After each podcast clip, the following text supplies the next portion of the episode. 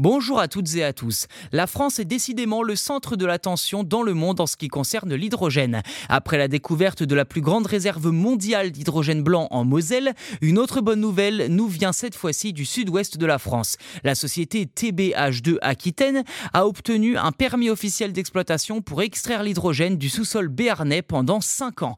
En clair, c'est la toute première fois qu'un tel permis pour explorer une zone renfermant de l'hydrogène souterrain, donc plus communément appelé hydrogène blanc est délivré.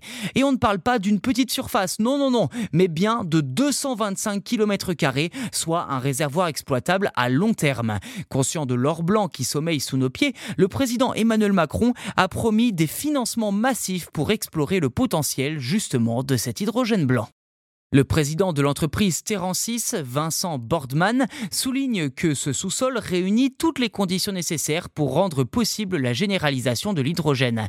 La production de l'hydrogène de manière naturelle est un processus complexe nécessitant que l'eau de pluie interagisse avec la roche située entre la croûte terrestre et le noyau. Cette réaction est semblable à la production d'hydrogène par électrolyse, mais sans intervention humaine ou émission de gaz à effet de serre. Pour le directeur scientifique de Real Time Seismic, une entreprise spécialisée en géophysique, retenir l'hydrogène est un défi très complexe. Il s'agit en effet de la molécule la plus petite de l'univers, 13,5 millions de fois plus petite qu'un grain de sable. Sa capacité à traverser les couches poreuses est donc très importante.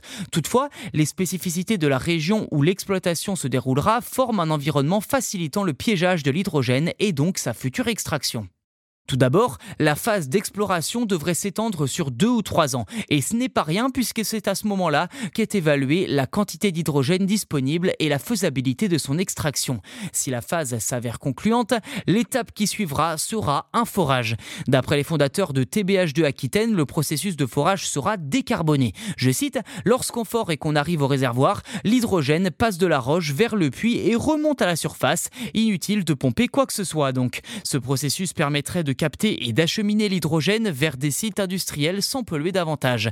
Si cette réserve béarnaise et l'énorme gisement situé en Alsace sont un jour exploités, cela placerait l'Hexagone en position stratégique. Aucune source d'énergie n'est parfaite, mais il convient d'explorer toutes les options pour réduire au plus vite notre consommation d'énergie fossile.